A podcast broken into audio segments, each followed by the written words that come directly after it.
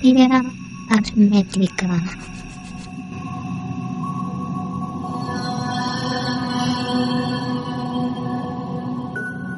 Una recerca d'altres realitats. Àrea hermètica. Un viatge per la història oculta. Àrea hermètica. La recerca d'un origen.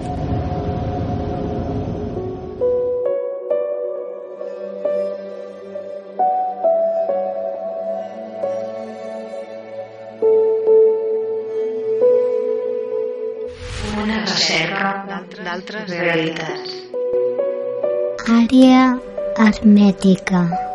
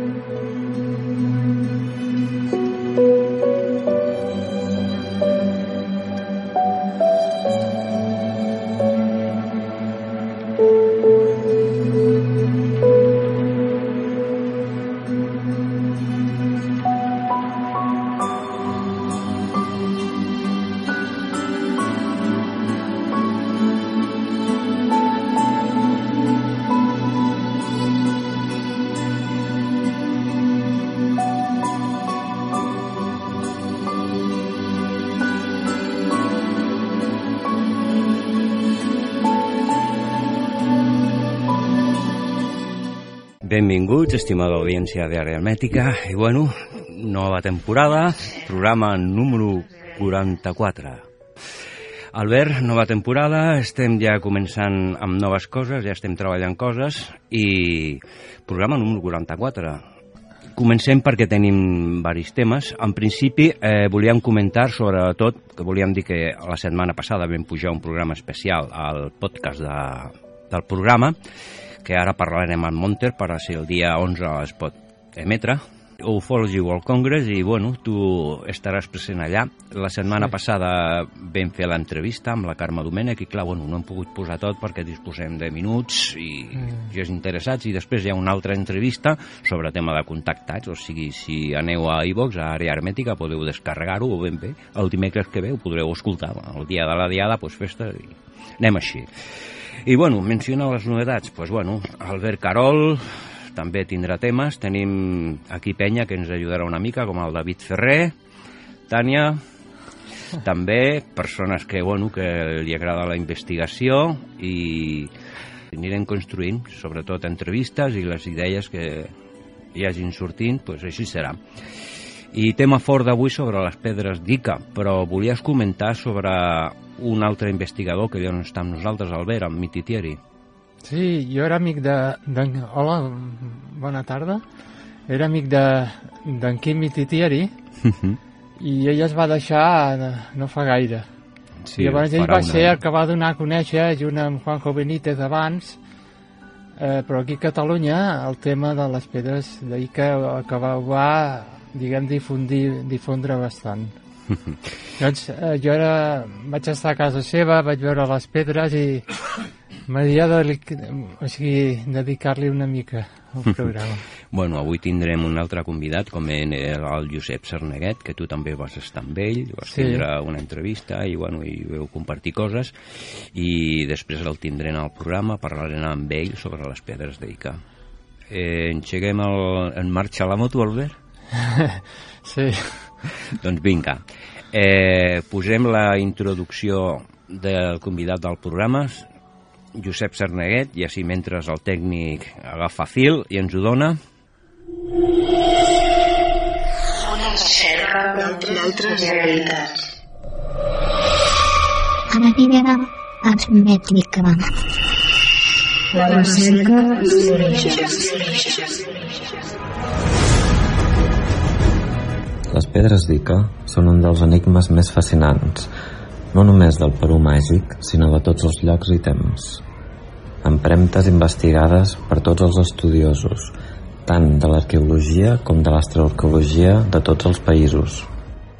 Les pedres representen una àmplia varietat d'escenes gravades en alt i baix relleu, dinosaures i convivència amb éssers humans, cirurgies encara avui dia impossibles, mapes tan antics com el desenvolupament de Pangea, escenes sexuals, naus i una infinitat d'imatges. Són una biblioteca líptica trobada en diferents cultures al gran desert de Kukatje a Ica.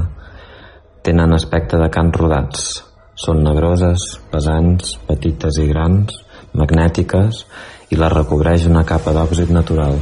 Per la ciència, les pedres d'andesita de l'era del Mesozoic, d'uns 80 milions d'anys, són anacròniques. També s'anomenen ooparts, és a dir, objectes del no temps. En no contenir material orgànic no es poden datar amb la tècnica del carboni 14.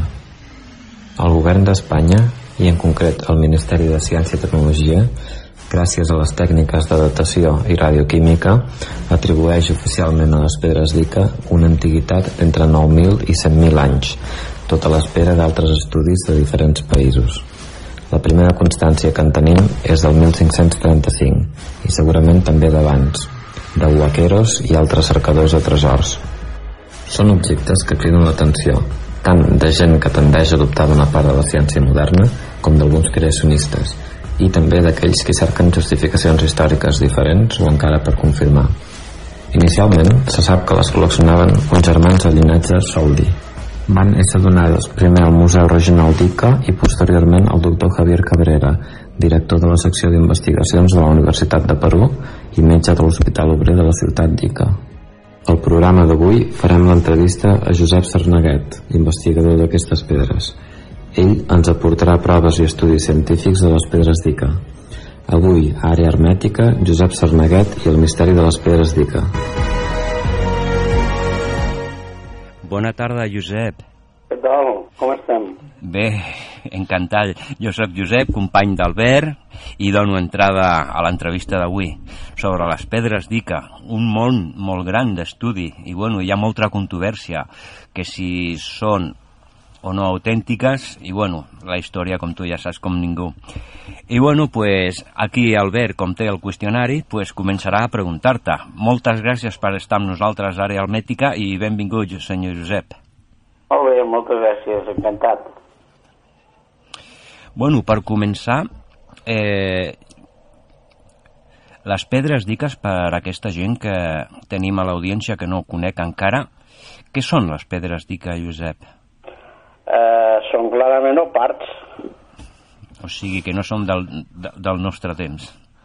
No, no, això són creacions eh, de dimensions paral·leles a la nostra. I uh -huh. això és un mitjà que... Un, un dels molts que es fa servir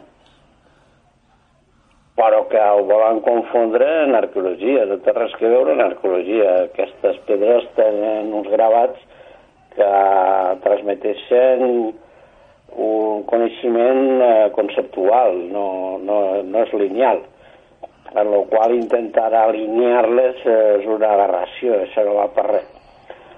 Uh, hi ha gent que pot pensar que això és una cosa molt estranya i que no quadra i el que vulguis, però tenim uh, la part moderna d'aquests parts, entre cometes, que són les cross circles en el fons tot està transmitint la mateixa informació, que són uns canvis que estem patint la humanitat perquè hi ha un salt evolutiu molt important. I quina hipòtesi poden tenir les pedres sobre la seva datació? O sigui, a, a quina època ens podem remuntar? Perquè amb les proves del, carbó, del carboni 14 no es poden datar ben bé, no? És que no té carbono. Clar, és, és, és inorgànic. És inorgànic. No havia caigut, bueno, la, la ignorància d'un és així també. No. Però que d'alguna manera sí que s'han pogut datar de, amb altres sistemes, no? Aproximadament. Sí. Hi ha unes datacions que van fer uns uh, molt amics meus, mm són Fèlix Arenas i Carmen Olázar, en el qual eh, ells varen, això sí que ho varen poder fer, datar un, una espècie de pany que a vegades van embolicades en les pedres i això sí, és orgànic, i després les altres datacions són uns calitxes que, que se formen en l'entorn de la pedra. Eh, això és algo aberrant, eh, a nivell geològic inclús, perquè no, no té calç. Les pedres no, no tenen calç, almenys les analítiques que jo vaig fer. En la qual és una calcificació que, que en un cas extrem és, és a, afegida, diguem, a la pedra. Qual, la datació aquesta dels 90 i tants mil anys, eh, no sé com dir-te, mm, no va lligada a la pedra, Mm, en absolut. entenc. Però, però és que eh, potser m'avanço. Eh, jo mantinc la teoria de que les pedres són artificials. En el moment que parlem d'artificialitat, mm, oblida't de datacions, eh? Ja, Perquè ja. ja, ja no pots seguir eh, teories eh, d'estratificats ni, ni de res similar. I a part, els estrats de les zones, els cerros on es troben les pedres, allò no guarda co una coherència en el que són els moviments geològics. Mm. Per res. Resulta que si corres els deserts, eh, a la millor un parell de quilòmetres abans sí que guarda coherència. Però la zona on estan les pedres no Mhm, perquè té un paquet impressionant de, de pedra volcànica. Mhm. i eh, les, els punts on es troben està super disgregat, o sigui, està distorsionadíssim, és dir, aquestes pedres jo, per mi, eh, estan alterades. Està, per alteracions electromagnètiques. I a partir d'aquí eh, vés a saber, eh, si a mi me generen segregacions a les meves a casa meva, Sí. pues pots comptar si està ja eh, l'element que les modifica en actiu.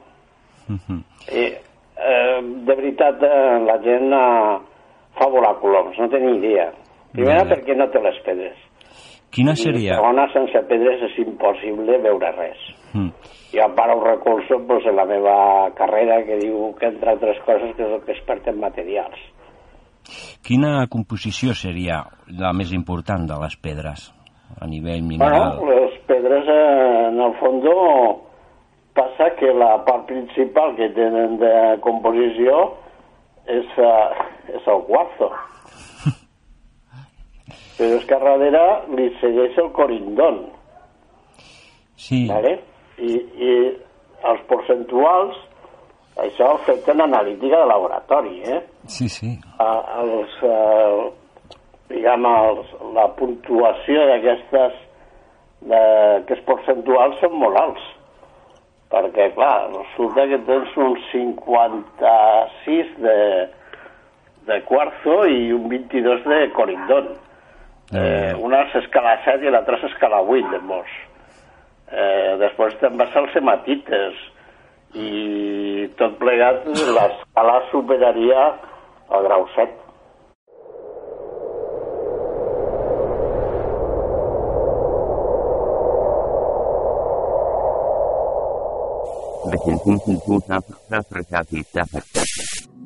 Àrea hermètica.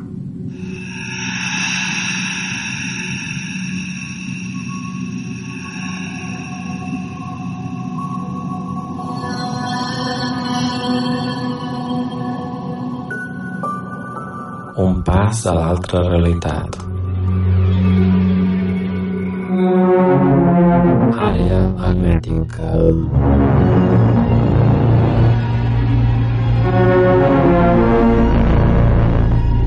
Àrea hermètica.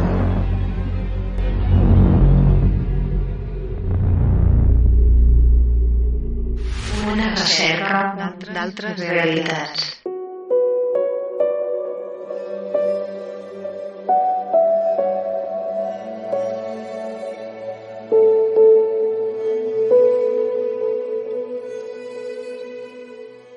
Se li han fet últimament altres estudis més per contrastar investigacions o, o han sigut diferents?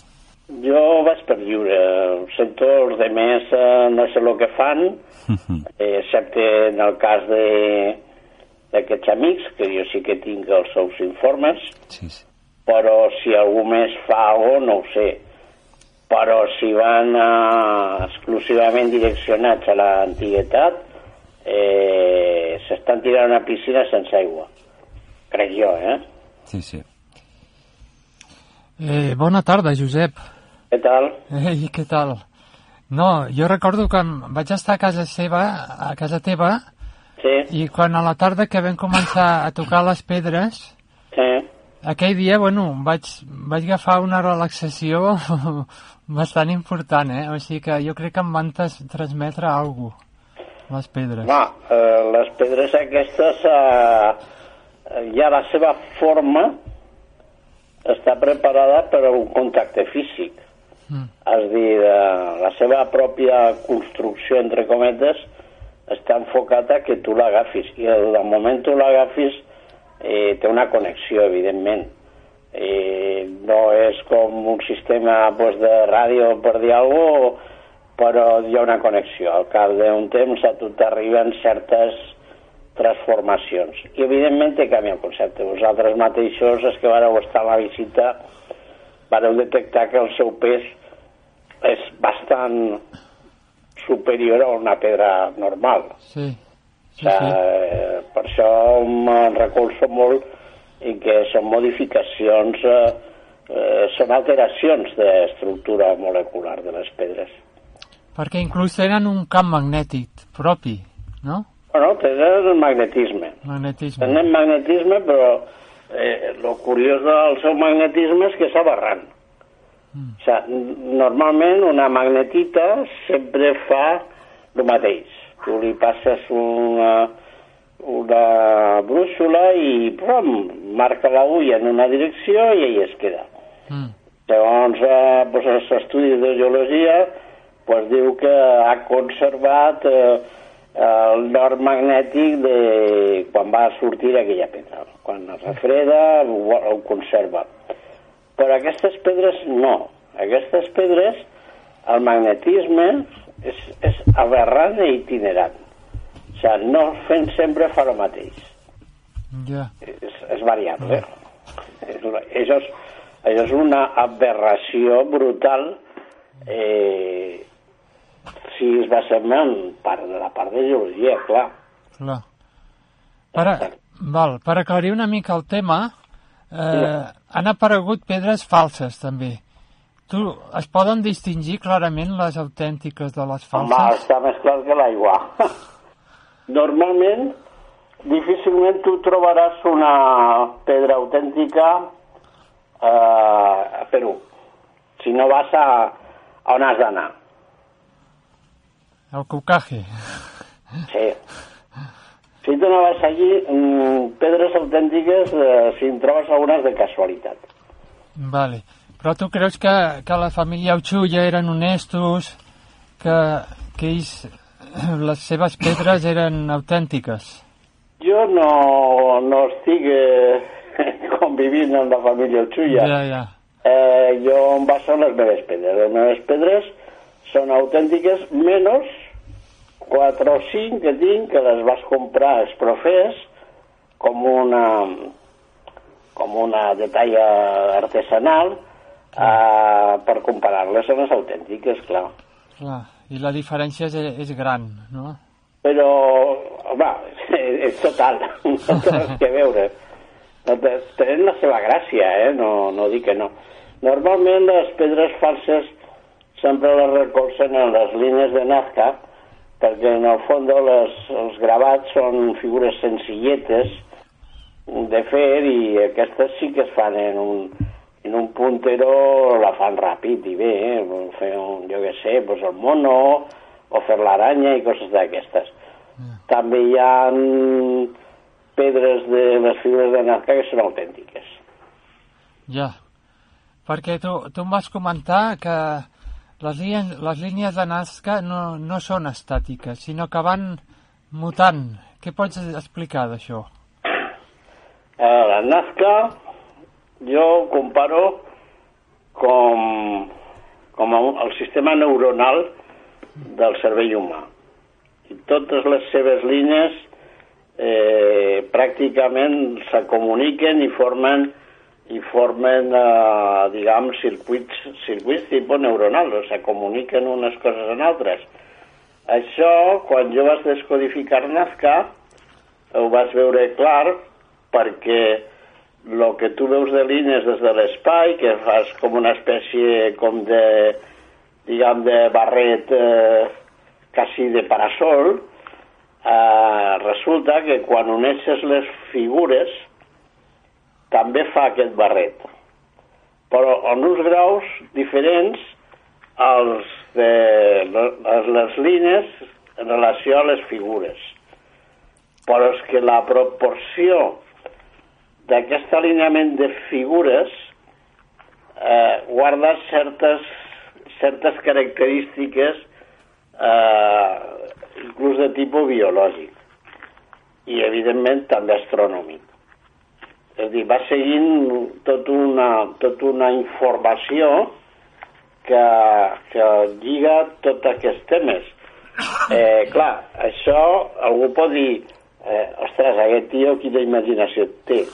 Aquest tio la imaginació que té és que són 131 quilòmetres de figures alineades. Això, a nivell tècnic, és, és brutal. O sigui, nosaltres no ho sabem fer. ¿Vale? O, o ens costaria Déu i ajuda. I evidentment, si això té pues, ciertos anys, els que siguin, pues encara més al meu favor. I, i van guardant aquesta relació. Potser la gràcia o la diferència en altres tipus de d'investigació és que jo li aplico ciències exactes. Clar, perquè tu Vas ets... comprovant uh, curiositats pues, que, que estan fora de, de la normalitat. I això a mi, pues, cada vegada que, que ho he detectat i ho he trobat, la veritat és que encara m'anima més a arribar més lluny. I cada vegada vaig arribant més lluny. Fins al punt de que les pedres, en aquell moment ja m'és igual el que diguin els detractors, se me'n fot. Eh, el tema va molt més enllà i és impossible que tanta informació perfectament ben coordinada sigui casual. Això no existeix.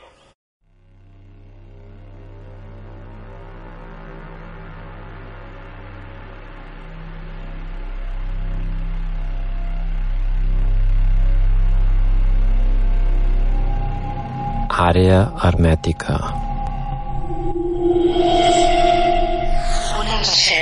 D'altres realitats. Àrea hermètica. Ja, perquè aquests, aquests, aquests dibuixos que apareixen a les pedres, tant com les operacions, eh, els dinosaures, quina explicació, qui, quina raó de ser tindrien, segons la teva hipòtesi? Pues mira, jo te diria que les pedres, els gravats, van apareixent segons eh, qui les investiga. Mira el que et dic, eh? És dir, el doctor Cabrera, un metge cirurgià, catedràtic i tal, pues l'home era expert en temes de medicina i de, i de operacions i tal, i li van arribar pues, quantitat de pedres que són de, pues, això, de, de trasplants i coses d'aquestes.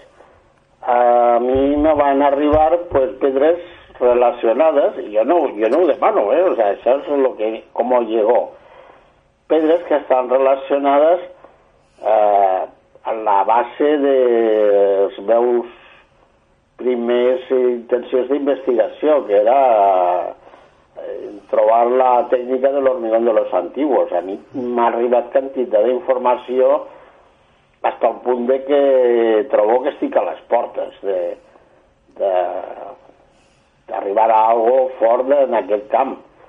Evidentment, eh, per molt que trobara, no deixaria de ser un inici, eh? O sea, hay mucho más. Però, bueno, sí, m'ha portat a aquestes portes, sí. I, i va personalitzat, però després eh, seria incoherent si miréssim en mentalitat lineal eh, totes les pedres que apareixen, perquè hi ha moltes que estan relacionades amb temes actuals. Mm. O temes que són misteriosos, molt misteriosos, i no tenen res que veure amb els dinosauris. Eh, en el fons, jo, en la meva web, li dic que és la gran biblioteca de biologia còsmica. Per què? Perquè entenc que aquestes pedres estan explicant totes les formes de vida que han habido, hay o pueden haber. I ho contempla tot. ¿Cuándo? Cuando toca. Ah, perquè... és, és atemporal. Eh, digue'm? Que és a- atemporal, no creus? El total. A veure, nosaltres eh, hem de tenir en compte que estem vivint en una càpsula que és d'espai-temps, que està limitat a, a, a la linealitat del temps, amb la qual això, com va lligat a més a més a tot un, a tot un cicle de, de, de vida i mort, pues creiem que tot s'acaba aquí, però no és així, o sigui, eh, quan arribes a entrar en el camp quàntic, te n'adones que en el fons tu estàs en un centre que, te, que, que és el centre de tot un cercle en el qual tu controles tot el que passa en aquell cercle, no importa quan, quan va passar. I això és el que jo entenc que passa, realment. I una pregunta que volia fer-te, Josep. Mm, Yes. Vaig veure a través de la teva web, la que has comentat ara, la glàndula pineal. Eh, què ens pots dir de la glàndula pineal amb les pedres d'Ica? Bueno, això va ser una, una curiositat molt gran que va vindre motivada per, eh, per una entrevista que varen fer um, dos grans amics meus, que són Ferran Prat i Rafael López Guerrero. Uh, jo personalment tinc una gran admiració als coneixements que té Rafael López Guerrero. Per mi és un dels científics més avançats que, que tenim i ells van fer un, una entrevista sobre la glàndula pineal. Eh, D'aquells temps jo vaig parlar, me'n recordo, amb Rafael López Guerrero, perquè tenien que conèixer Andorra i tal, i eh, al final no va poder anar-hi, i bueno, me va suggerir eh, que fes algo sobre la glàndula pineal, Eh, jo no sóc un expert en temes aquests, de biologies i genètiques i coses d'aquestes, però sí que controlo totes les pedres que tenen informació de tot. El meu, els meus arxius són eh, impressionants, no tenen, no tenen gairebé límit.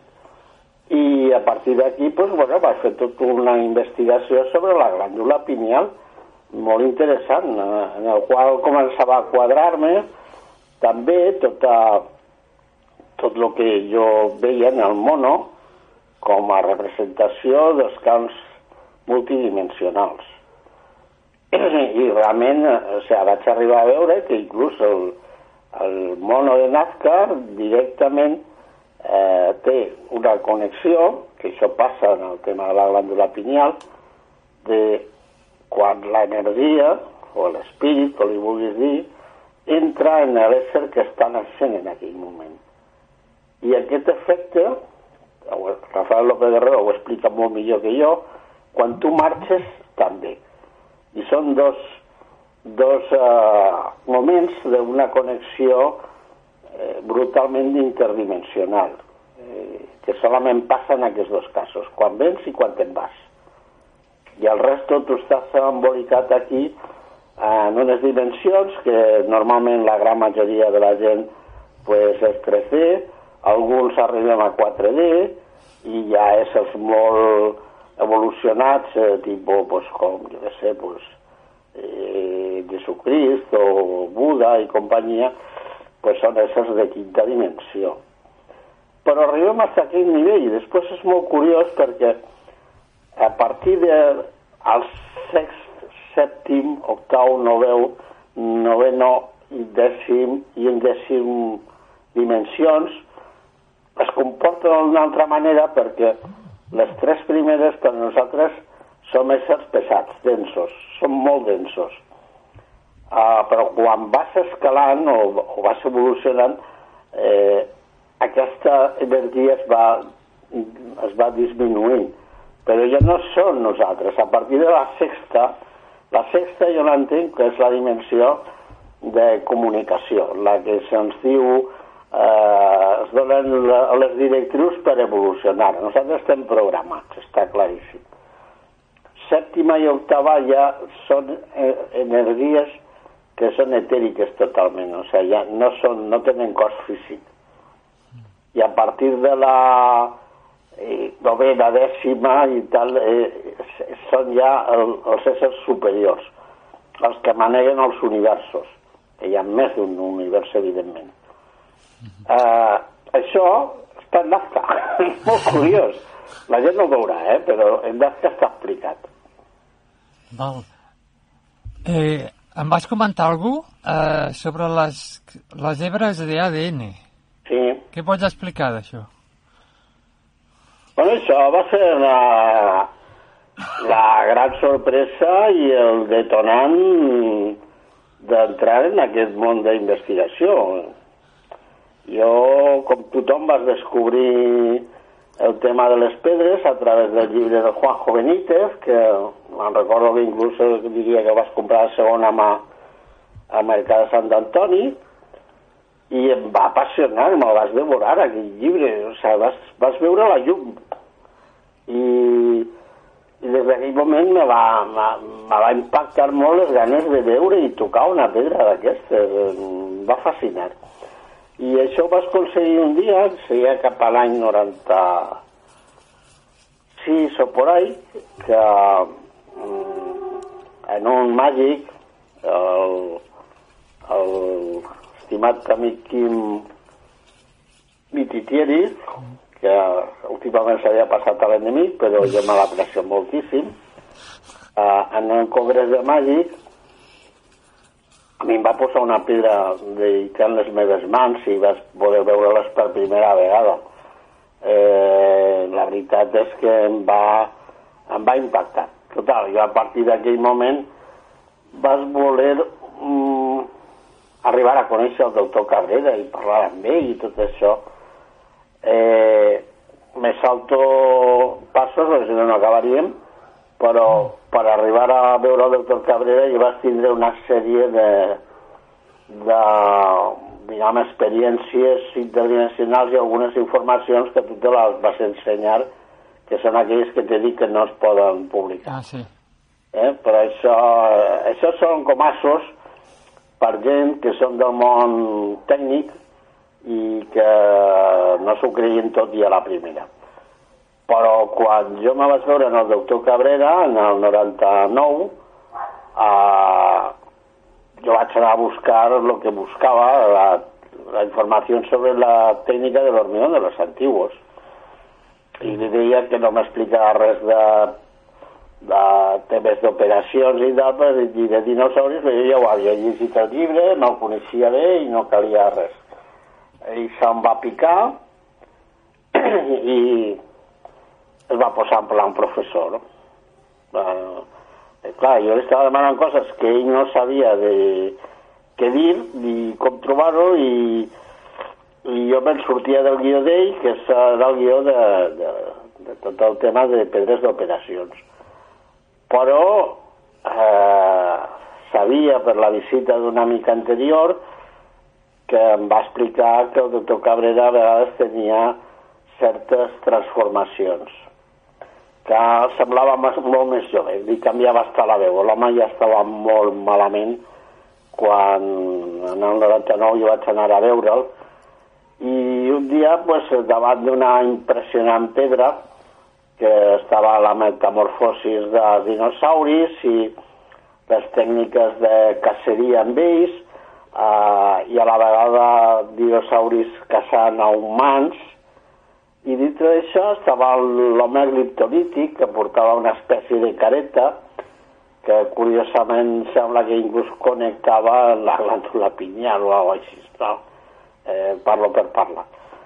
I davant d'aquella enorme pedra jo recordo que el doctor Cabrera a mi em va agafar de l'ombro i en una veu molt sensible, molt, molt dolça, no? especialment dolça, em va dir, mira hermano cognoscitivo, esta humanidad tenía 12 hebras de ADN y podía desplazarse con la mente y después incluso físicamente allá donde quisiera y después em va explicar que la careta aquella que portaven doncs eh, anul·lava la, feia que no els veiessin els dinosauris i per això podien tagar bueno, em va explicar una mica històries però em va parlar de les 12 hebres d'ADN. Això ja m'ho vas quedar com, com un tresor, com una cosa molt fora de lo normal, perquè en el 99 jo no havia escoltat mai aquestes coses ni de lluny, i un dia en un sopar amb un amic de, que és doctor en geologia, li ho vaig explicar i di, fent recalcar sempre que ho havia dit els, el doctor Cabrera, jo no, no en tenia de res. Eh, el dia següent em va trucar, em va demanar permís perquè li deixara una pedra i em va portar tres llibres de canalitzacions pleiadianes. I li va dir que jo no llegia aquell tipus de literatura, que jo no em deia res, i ella va insistir que ho llegirà. Total, doncs li va fer cas i només fui el primer llibre, plom, les 12 hebres d'ADN, tu. de, de los pleiadianos. el truco dic, escolta, que aquí diu això, que, que, que passa? Això és el que jo te pregunto, què passa? Perquè tu ets el primer que m'ha dit, m'ha parlat d'aquesta d'aquesta eventualitat de tindre de les 12 hebres d'ADN. Total, eh, a partir d'aquí jo vaig fer un seguiment, inclús va fer tot un canvi evolutiu que, que em va portar pues, a periòdic, en, en un període no curt, bastant important, a arribar a canviar la mentalitat de línia a la quàntica. I en el moment jo vaig assumir la mentalitat quàntica eh, va començar a aparèixer ja molta informació i de molt nivell. Era com una acceptació de que tu assumies eh, aquest paper i jo l'he assumit i en, en ello estoy Val. després de tot això eh, és molt curiós perquè en un sopar en casa d'aquest amic geòleg també va vindre un professor de, de física de la Facultat d'Arquitectura Superior i aquella mà en, en aquell sopar ens va parlar de Crayon, una canalització i tal que portava un americà que es diu Lee Carroll i jo vaig comprar el primer llibre i vaig comprar el segon llibre eh, bueno, estava bé, era interessant dic, no, pues a veure que i quan va arribar el tercer llibre jo li vaig qüestionar aquesta entitat eh, còsmica no corpòrea Dic, escolta, si tu ets qui dius que ets, uh, en, el, en aquest llibre, en el tercer, m'has de parlar de les 12 segres de l'ADN. Ostres, padabum! Dic, ara sí que estic perdut, perquè això ja era una edició eh, bastant més enllà de, de l'any 99. I inclús aquesta entitat ha arribat fins el 2000, no me'n recordarà bé, si és el 2005, eh, ha descodificat les 12 hebres d'ADN en la seva versió. I ara tothom parla de les 12 hebres d'ADN, si, si, si esteu al dia. és una cosa habitual. Sí. Però, bueno, eh, jo no vaig trobar això del 99, aquest parcel. Molt bé.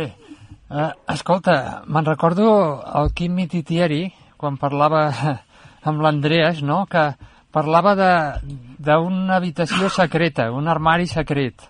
Sí.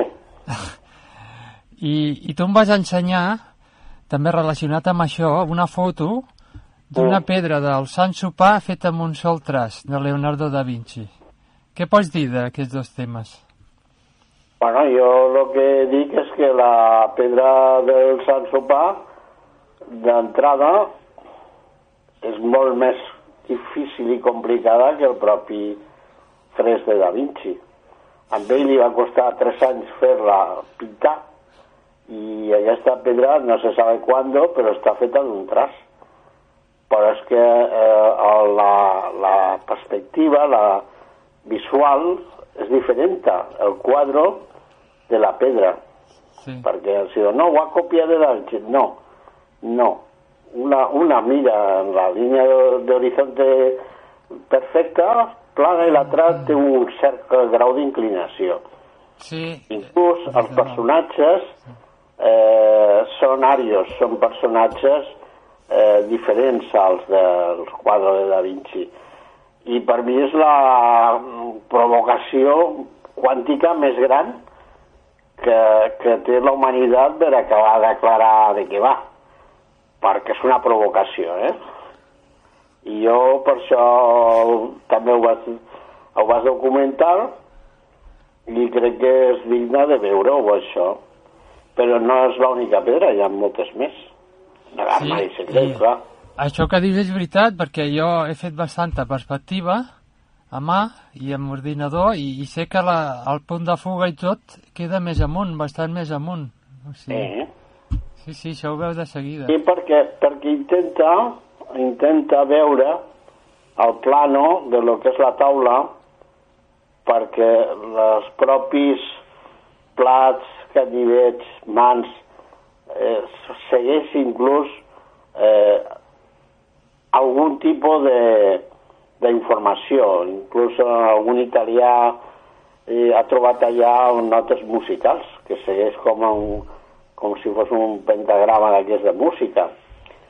Eh, jo ahí de rebotat no, no, no en sé, però, però por ahí van los tiros. I de, de l'armari secret, eh, què més pots dir? Marit secret eh, tot, eh, eh, tot són representacions eh, crístiques i ho té tot, o sigui, des de la crucifixió, el tema també de tens la- l'arribada de la Verge pues, en el nen, tens eh, los Reyes Magos, tot, tot està gravat en pedra i són temes crístics. Aquí, si se n'anem a la informació de lo que han parlat abans, de la informació pleiadiana, diu, la informació pleiadiana, que això són holografies, que són implants hologràfics. Per què? Perquè nosaltres, sobretot, se ha, som duals. I, I la dualitat nostra és tan absolutament potent que ho van tindre que bloquejar perquè no evolucionarem més enllà d'un grau determinat. Per això la gran majoria de la gent escassament arriba al 3 o 3,5% de desenvolupament de la seva capacitat. Perquè si obríés el parèntesi, eh, tinguem uns poders descomunals, impressionants. Això és exagerat, però eh, que és molt interessant, es veu en la pel·lícula Lucy. Ah, Eh? És una sí, sí. ficció, però, però bueno, és una, una, un postulat de, de què pot passar si nosaltres arribarem a, a trencar aquest password que tenim i evolucionem. pues bueno, perquè la dualitat funcioni, tu has de tindre una consciència del bé i el mal. I al final resulta que aquesta consciència del bé i el mal eh, està dintre teu i és la teva part crística. Això també, en el tema de la glàndula pineal, que em sembla que també es parla alguna d'això. Eh? De que són implants hologràfics. És a dir, jo no dubto de l'existència de, de Jesús, o sigui, en absolut, per res. Però entenc que si va ser, va ser pues, un senyor com pot ser pues, uh, l'Indira Gandhi o el Nelson Mandela de, o un personatge pues, en carisma eh, tal i qual. Per això, cuidado, que eh, estem parlant d'implant crístic. El Jesús Cristo és una altra història. Això ja no està tan clar, saps?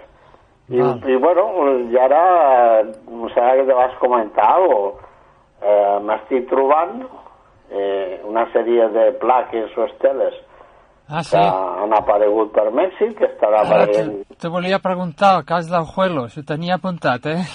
Sí, sí. Pues és que curiosament ara jo estic mm, bastant en contacte amb gent de Mèxic, encara que són molt recelosos, perquè amb ells se'ls està apareguent eh, informació en les seves esteles o plaques que estan lligats en tot això. Tu diries Estan que és... lligat també en algunes pedres que jo tinc de la meva col·lecció i algunes peces que, so, que les tinc jo de col·lecció. O sigui, ja, ja estic ara muntant una espècie de, de vídeo que la intenció és anar assimilant la informació perquè és la mateixa, idèntic. Vale. L'únic és que els de Ojuelos ells se'n van per el camp dels CETES, Mm. però bueno, eh, jo entenc que la part de test de, de Ojuelos es una manera de dir que viene del espacio. Ja. Y en vía pleiadiana pues te diuen que vienen del espacio. I ells ho identifiquen pues això, en els grisos i els ovnis i tal, és una manera fàcil de dir que ve d'allà. Però la informació és la mateixa, eh? I també apareix la, la Verge de Guadalupe. Tu creus que és autèntic el cas de Juelos? Ja sí, total. Sí. Total, perquè ells no coneixen el que jo tinc. Ah, clar, tu ja vas un pas per endavant. Ah, si fos solament creure en el que ells ensenyen, a la vida tindria moltes dubtes. Clar. Però quan quadra el meu, És, cuidado. és un tema quàntic i atemporal, segons Exacte.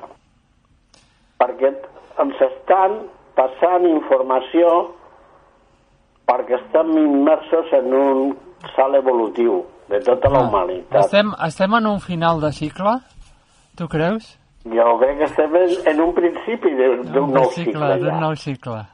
Sí, el que passa és que la gent que ha dominat el cicle anterior No volen deixar. eh, no vol perdre el que té i està lluitant desesperadament a el que calgui per no perdre-ho. Per tapar totes aquestes coses... Clar, o sigui, llavors l'única possibilitat és l'evidència.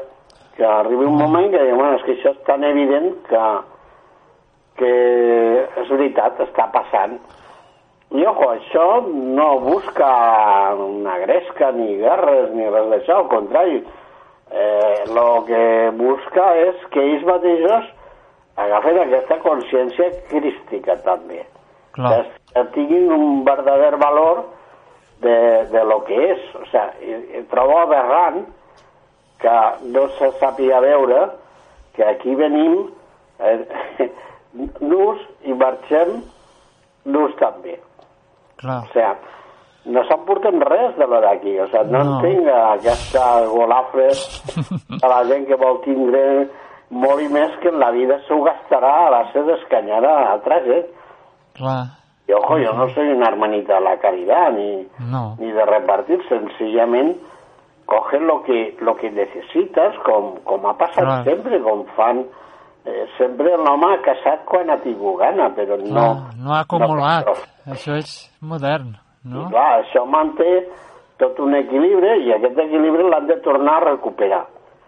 I, evidentment, jo crec que tot el sistema econòmic que tenim avui en dia, això diria que dels dies comptats.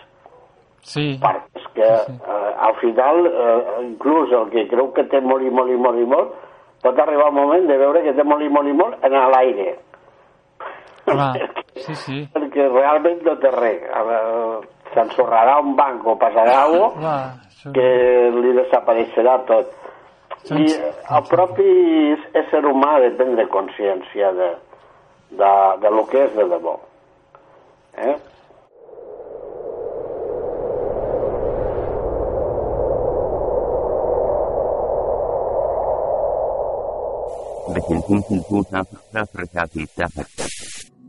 Àrea hermètica.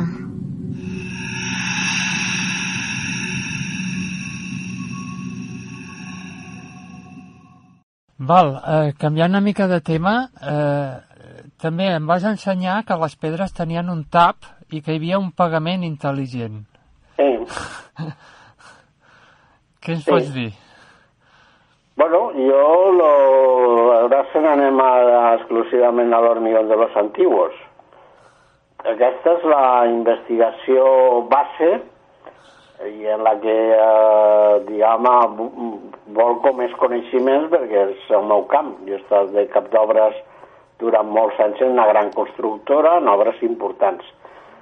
I, i realment eh, vas detectar la- l'artificialitat de les pedres. És a dir, vas, vas detectar que aquestes pedres tenen una massa molt més compacta interna i que l'embolica una espècie de d'esmalt que porta, porta en si els dibuixos, els gravats. Això, aquesta tècnica nosaltres no la coneguem. Eh, això per nosaltres no. I clar, tota aquesta feina de la massa embolicada en, en el gravat, al final és algo paregut a lo que també passa en els murs de les construccions ancestrals. Dir, sempre a darrere de d'una d'una superfície molt, prim, molt prima sembla que s'ha vertit com, com una matèria prima molt més rica i més depurada. És dir, s'ha fet una certa alquímia, que és el que jo us he explicat al principi, que detecto que passa a les pedres. Estan, modi estan modificades alquímicament.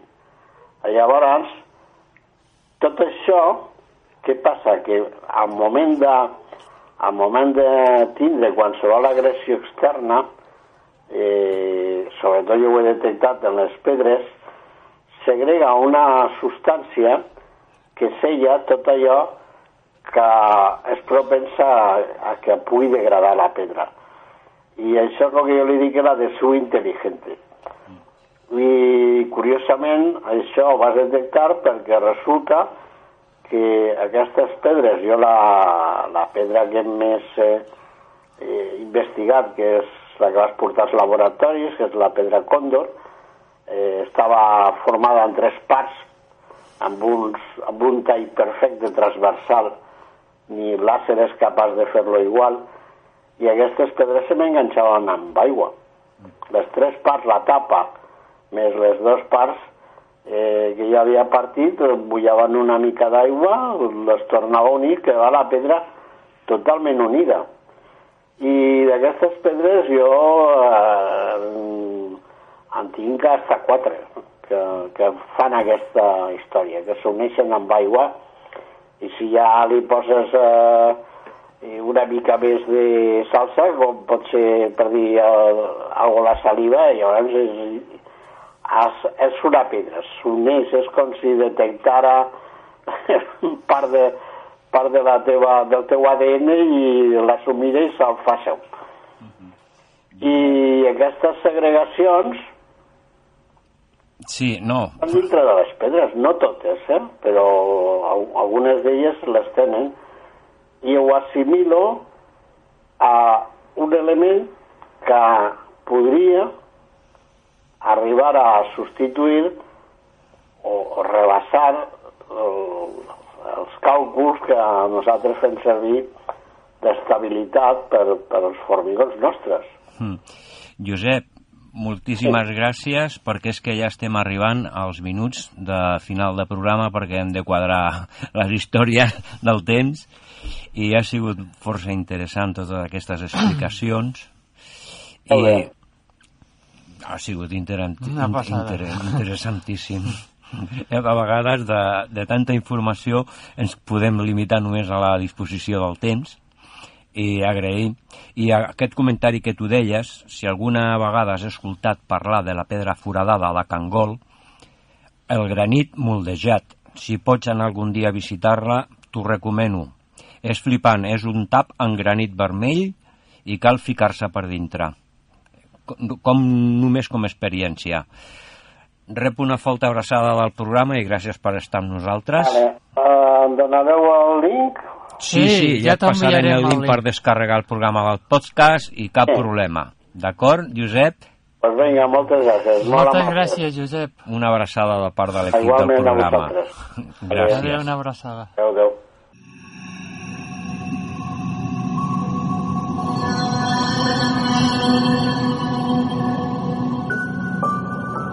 Un pas a l'altra realitat.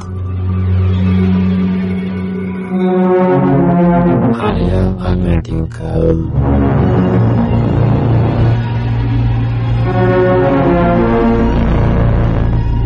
Àrea hermètica.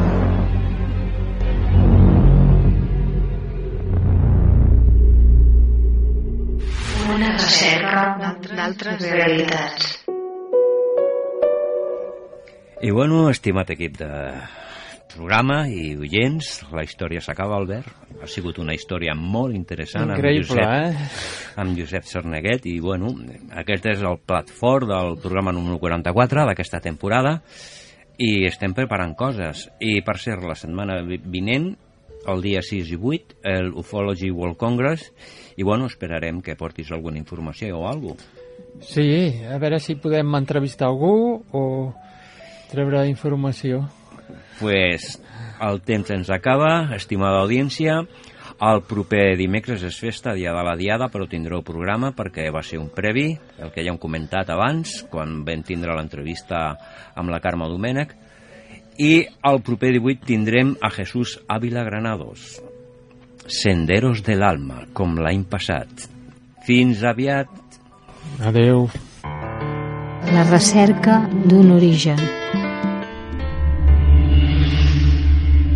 花びらが集めていくわな。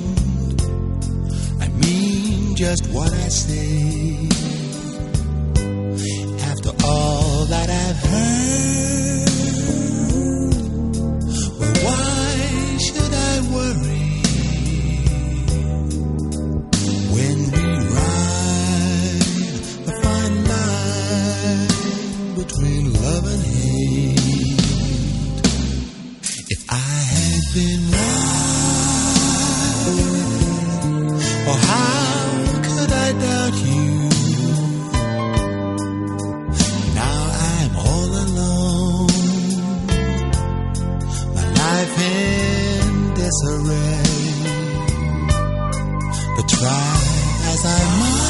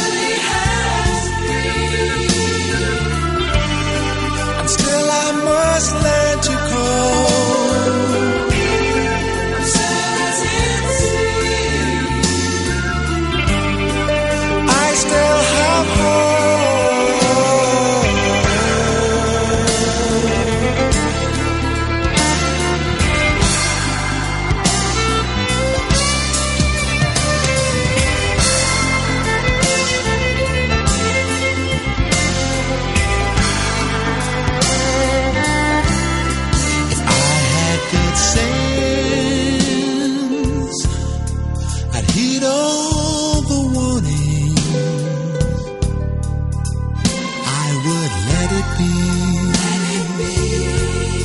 And leave all well alone.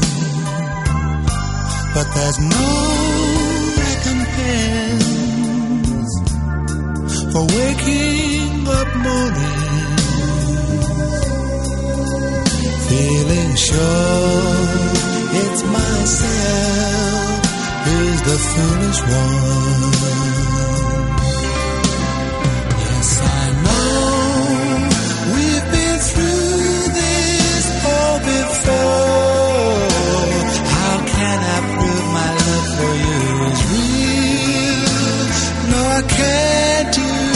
enemy